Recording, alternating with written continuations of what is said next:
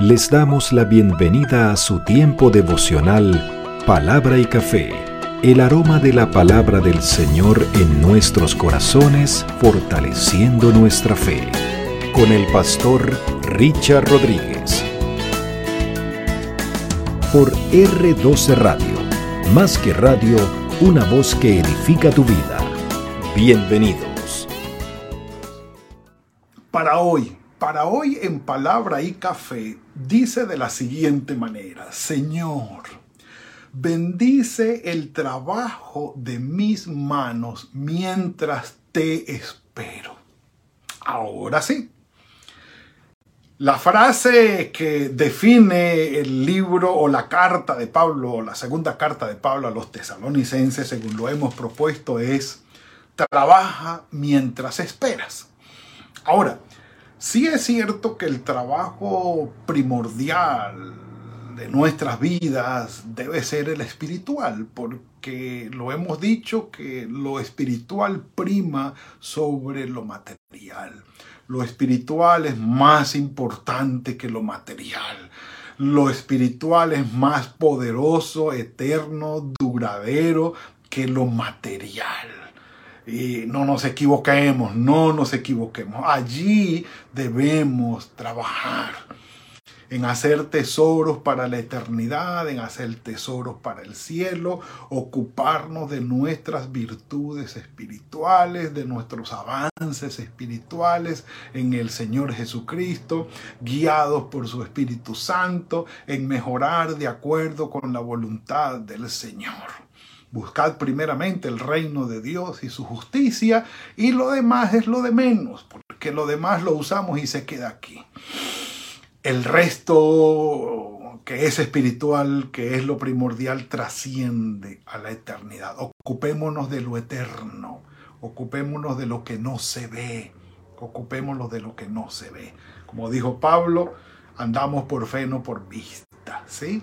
Porque lo que se ve es temporal, es terrenal, pero lo que no se ve es eterno. Así que ocuparnos de esto mientras llega el Señor Jesucristo, claro, es primordial.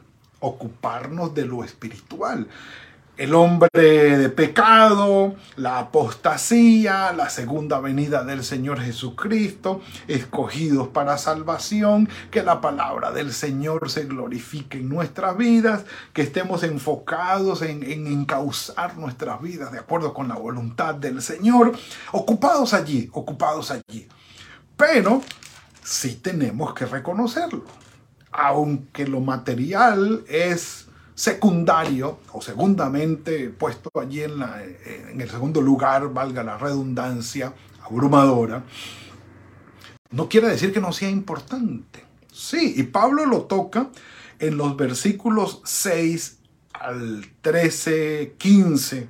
Bueno, realmente es hasta el 12, porque el 13, del 13 al 15 repite ah, una propuesta de los versículos 6 y 7, pero eh, en la segunda carta de Pablo a los tesalonicenses, capítulo 3, ya la porción final. Antes de la bendición final, él trata este tema. ¿El Señor Jesucristo ha vuelto? No, no ha vuelto. ¿Hemos muerto? No, estamos vivos. Entonces, el Señor Jesucristo todavía no ha regresado en su segunda venida y nosotros todavía no hemos muerto, estamos vivos. Estamos vivos, el Señor no ha regresado, ¿qué hacemos? Trabajamos mientras lo esperamos. Trabajamos mientras lo esperamos.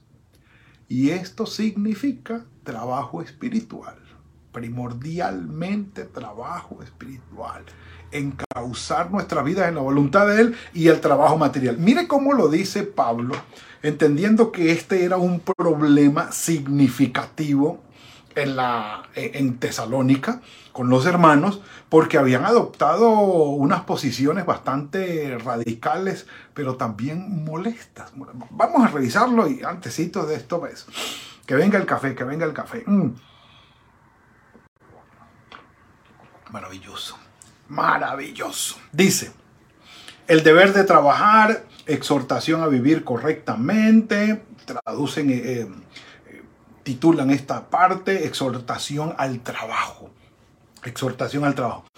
Pero, dice, versículo 6, ordenamos, hermanos, en el nombre de nuestro Señor Jesucristo, que os apartéis de todo hermano que ande desordenadamente y no según la enseñanza que ustedes recibieron de nosotros. Sí, es posible que haya un hermano nuestro en Cristo o hermanos en Cristo. Es posible ser hermano en Cristo, conocer del Señor y andar desordenadamente. Así que sí, la obra del Señor Jesucristo y del Espíritu Santo en nosotros la podemos rechazar. Y rechazándola, hacer lo que a nosotros se nos viene en la sagrada voluntad individual y apagar el espíritu. Sí, lo podemos hacer y lo hacemos constantemente. Entonces dice Pablo, a ustedes les ordenamos, hermanos, que se aparten de los que andan desordenadamente y no según lo que les hemos enseñado. Es lo que les digo yo a ustedes que repite Pablo en los versículos 13. Pero vosotros, hermanos, el versículo 13, no os canséis de hacer bien. Si alguno no obedece a lo que decimos por medio de esta carta, a ese señálenlo. No se junten con él para que se avergüence, pero no lo tengan por enemigo, sino amonéstenlo como a un hermano.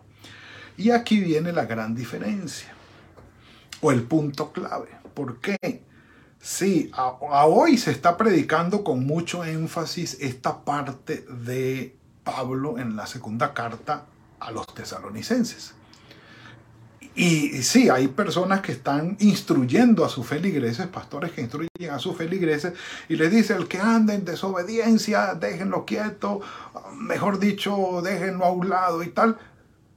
Y llegan incluso a tratarlo como un enemigo. Bueno, si lo aman como un enemigo, como dijo el Señor Jesucristo, está bien, porque están orando por él, están bendiciéndolo y están ayudándolo. Pero Pablo obviamente se refiere aquí al trato de enemigo, es al, desprecio y a tratarlo como un enemigo, a hacerle daño y a desecharlo por completo. Y dice Pablo, no, no lo tengan como enemigo, amonéstenlo es decir, aconsejenlo, estén diciéndole, mira, vuelve, endereza tu camino, por donde vas va mal, por allí no es, y tal. No hagan junta con ellos porque las malas conversaciones corrompen las buenas costumbres. También lo dijo Pablo. Pero no se junten, pero no lo traten como enemigo, sino que amonéstenlo, exhórtenlo, motívenlo a que vuelva al camino no se vayan a hacer juntas con ellos porque van a terminar en malos lugares con malas conductas. ¿eh? Pero no lo traten como enemigo. E, el objetivo es restaurarlo, el objetivo es ganarlo, el objetivo es traerlo, pero no tratarlo como enemigo. Eh, no, no nos juntemos, pero no somos enemigos, somos hermanos en la fe. Eh, anda un poco desviado, pero queremos que, que vuelva. Versículo 6. Entonces, y dice que andan desordenadamente. Vosotros mismos, versículo 7, sabéis de qué manera, y aquí Pablo introduce el ejemplo que él les dio, porque, o que ellos le dieron, hablo de Timoteo, de Silas y de Pablo, porque cuando estuvieron con ellos se comportaron de una manera ejemplar en cuanto al trabajo, que era el tema central de aquí, o es el tema central de aquí. Dice, vosotros mismos sabéis ¿De qué manera debéis imitarnos? Pues nosotros no anduvimos desordenadamente entre vosotros. Y empieza a aclarar. Ni comimos de balde el pan de nadie. Es decir, no fue que nos fuimos y denme que yo estoy aquí. No, no. O sea, de a nada no comimos el pan de nadie. Dice que no fuimos a hacer una, una carga más adelante, lo dice. Al contrario, trabajamos con afán y fatiga día y noche para no ser gravosos a ninguno de vosotros. Dice la Dios habla hoy, versículo 8. Dice, ni hemos comido el pan de nadie sin pagarlo Al contrario, trabajamos y luchamos día y noche para no serle una carga a ninguno de ustedes, para no ser una carga a ninguno de ustedes. Dice, trabajamos día y noche para que ninguno de ustedes tuviera que pagar nada por nosotros y para que para no ser una carga para ustedes. Las versiones que tengo aquí abiertas es lo que es lo que dicen. Y está claro. Pablo dice, nosotros no vamos a hacer una carga para ustedes, vamos a trabajar, vamos a trabajar. Pero él sigue diciendo, ¿eh? dice, para no ser gravosos a ninguno de nosotros, versículo 9, no porque no tuviéramos derecho. Ajá. Entonces, como predicadores del Evangelio, misioneros, Pablo, Silas y Timoteo tenían el derecho de pedirles a los hermanos que mientras ellos se ocupaban de la palabra y de la predicación, eh, como misioneros, que los hermanos los sostuvieran a ellos. Aunque teníamos derecho, no porque no tuviéramos derechos, sino por no daros nosotros mismos un ejemplo o por daros a ustedes el ejemplo que tienen que imitar. Trabajar para ganarse la vida, obedecer y vivir según el Señor y seguir adelante. Pero claro, la condición de Pablo era primordial, es decir, era, primitiva, pionera en ese, en ese sentido estaba comenzando las misiones y las iglesias. Entonces, eh, digamos que no, no se acostumbraba, excepto por los profetas del Antiguo Testamento, que mientras iban y predicaban a las regiones, bien sea Israel o Judá, eh, pues recibían el pan en las ciudades donde ellos predicaban, o si estaban en las cortes de los reyes, recibían ese pan, pero eh, el sustento o el salario. Dice, pero no porque no tuviéramos derecho, dejando de ver Pablo que sí tenían derecho. Ahora, ¿qué vamos a decir con esto? Bueno, Pablo lo dice en la primera carta a los Corintios, capítulo 9, si usted quiere tomar nota allí, desde el versículo 4 hasta el 14.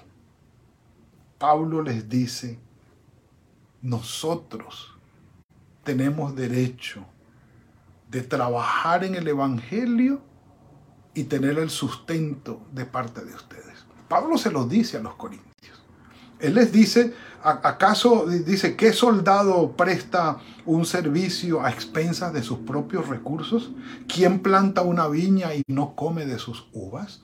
Dice Pablo, ¿y quién pastorea un rebaño y no bebe de la leche del rebaño? Ah, Pablo se lo está diciendo a los corintios, explicando esto como que, que dice el versículo 9, no porque no tuviéramos derecho y, Pablo les dice, esto lo digo no solo de acuerdo con el punto de vista humano, sino también de acuerdo con la ley, porque Moisés en la ley escribió, no pondrás bozal al buey que trilla. Y dice Pablo, esto no lo dice el Señor porque tuviera cuidado de los bueyes, que también lo tiene, sino por nosotros, por los que trabajamos entre ustedes, eh, espiritualmente hablando.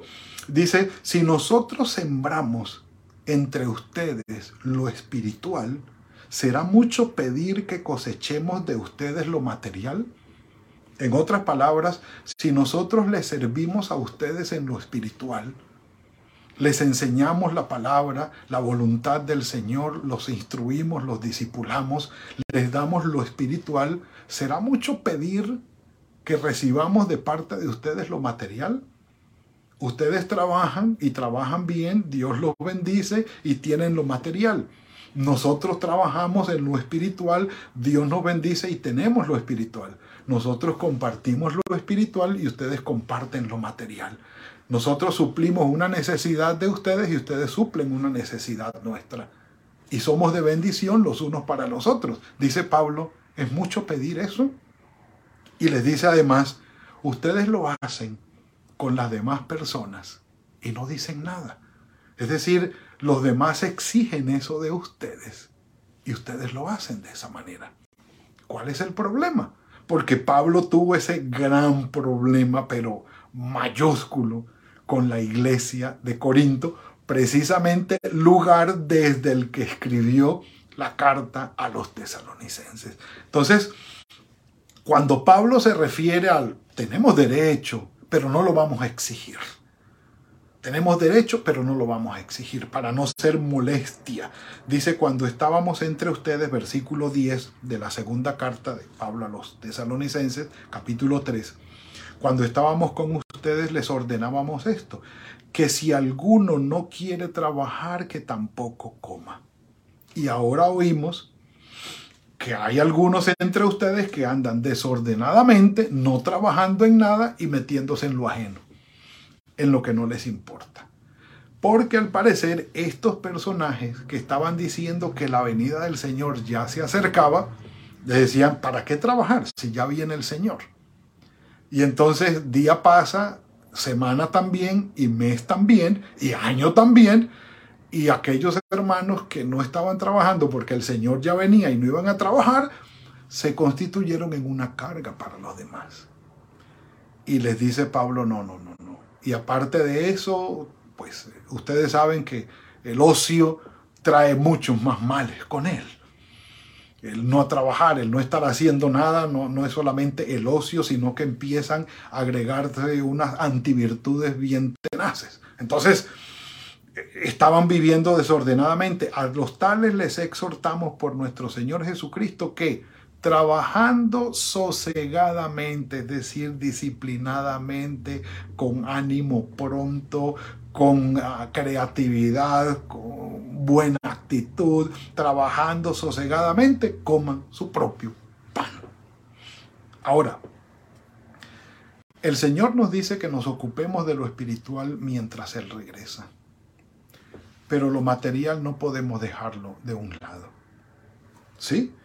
Eh, cuando el Señor Jesucristo envió a los a, sus discípulos a compartir el, evangelio y las buenas nuevas que los mandó, no lleven plata, ni oro, ni cobre, les dijo en Mateo capítulo 10, versículos 9 y 10, ni mochila para el camino, ni lleven dos túnicas, ni calzado, ni bastón, porque el obrero es digno de su salario. Sí, que el que predica el evangelio, sí, que viva del evangelio. Así dice también Ah, el Señor ordenó a los que anuncian el Evangelio que vivan del Evangelio, lo dijo el apóstol Pablo. Pero, es decir, cada quien tiene su trabajo. Hay que trabajar. Y el trabajo hay que hacerlo disciplinadamente. El punto es que el Señor bendiga, fructifique el trabajo de nuestras manos mientras lo esperamos. Que seamos como José en las manos del Señor como José el que fue vendido a Egipto, que la mano del Señor estaba con él y todo lo que él hacía, el Señor lo bendecía. Y Potifar vio esto y lo puso sobre como administrador de su casa, porque José todo lo que hacía, el Señor lo bendecía porque estaba con él. Pidamos esa bendición del Señor para nosotros. Vamos a trabajar. Estamos esperando al Señor. En lo espiritual vamos a ocuparnos. Maravilloso pero de lo material no podemos olvidarnos. Está en segundo lugar, pero es importante también. Y hacerlo con disciplina. Y lo espiritual va a afectar lo material. En toda bendición. Si nos ocupamos primeramente del reino del Señor, de su justicia, de, lo que es bueno para nosotros a nivel espiritual, el Señor va a derramar la bendición sobre el trabajo de nuestras manos y va a ser fructífero porque Él va a ver que la prioridad de nosotros está bien ubicada y luego vendrá lo demás. El Señor es bueno, el Señor es bueno. Mis amados, pongamos nuestras vidas en las manos del Señor. Trabajemos sosegadamente, entendiendo que lo espiritual es primero. Ocupémonos de nuestra salvación con temor y temblor, de nuestra dependencia del Señor con temor y temblor, como algo primordial y el trabajo de nuestras manos que sea sosegado, que sea diligente, eh, esforzado, un trabajo bien hecho, con la bendición del Señor y que sea fructífero y que todo esto cale en bendición para nosotros. Y no andaremos, como dice Pablo, eh, desordenadamente, metiéndonos en lo que no nos importa, sino haciendo el trabajo que debemos hacer. Y que el Señor nos bendiga, que mientras trabajemos y lo esperemos a Él, tengamos un trabajo fructífero y de bendición para nuestras vidas. Padre, gracias por este regalo que nos has dado hoy. En verdad, tú eres bueno con nosotros, Señor. Gracias por la vitalidad, la creatividad, la fuerza, la energía que nos das para trabajar. Aún, Señor, en medio de tantas dificultades sociales y económicas de nuestros países y ciudades, tú, Señor, nos bendices con el trabajo y la fructificación de nuestro trabajo.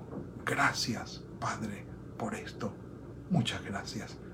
Señor, estamos en tus manos para entender que lo espiritual es primero, para ocuparnos sosegadamente de nuestro trabajo espiritual, personalmente, de agradarte, de buscarte, de crecer. Buscar primeramente tu reino y tu justicia, pero que también, Señor, podamos ver la fructificación en nuestro trabajo. Danos esa bendición, Señor, ese privilegio de poder ver el fruto de nuestro trabajo y de deleitarnos en él de disfrutar de lo que tú nos regalas. Nuestras vidas y nuestras familias están en tus manos y el resto de este día también. En ti confiamos y en ti esperamos. En Cristo Jesús. Amén y amén. Bueno, mis amados, ha sido todo por hoy en el nombre del Señor. Es una bendición muy grande. Nos acercamos al final. Mañana, mañana veremos el epílogo, la bendición final de Pablo en su segunda carta a los tesalonicenses y será una bendición del Señor. Que hoy el Señor siga con ustedes, que bendiga el trabajo de sus manos, que los fructifique en todo, que los guarde y los ayude a ustedes, a sus hijos y a la familia extensiva. Y nos veremos mañana, si el Señor así lo permite, en otro tiempo de palabra y café. Que el Señor los bendiga. Gracias por compartir con nosotros este espacio de palabra y café. Hasta una próxima oportunidad por R12 Radio. Más que radio, una voz que edifica tu vida. Que Dios les bendiga.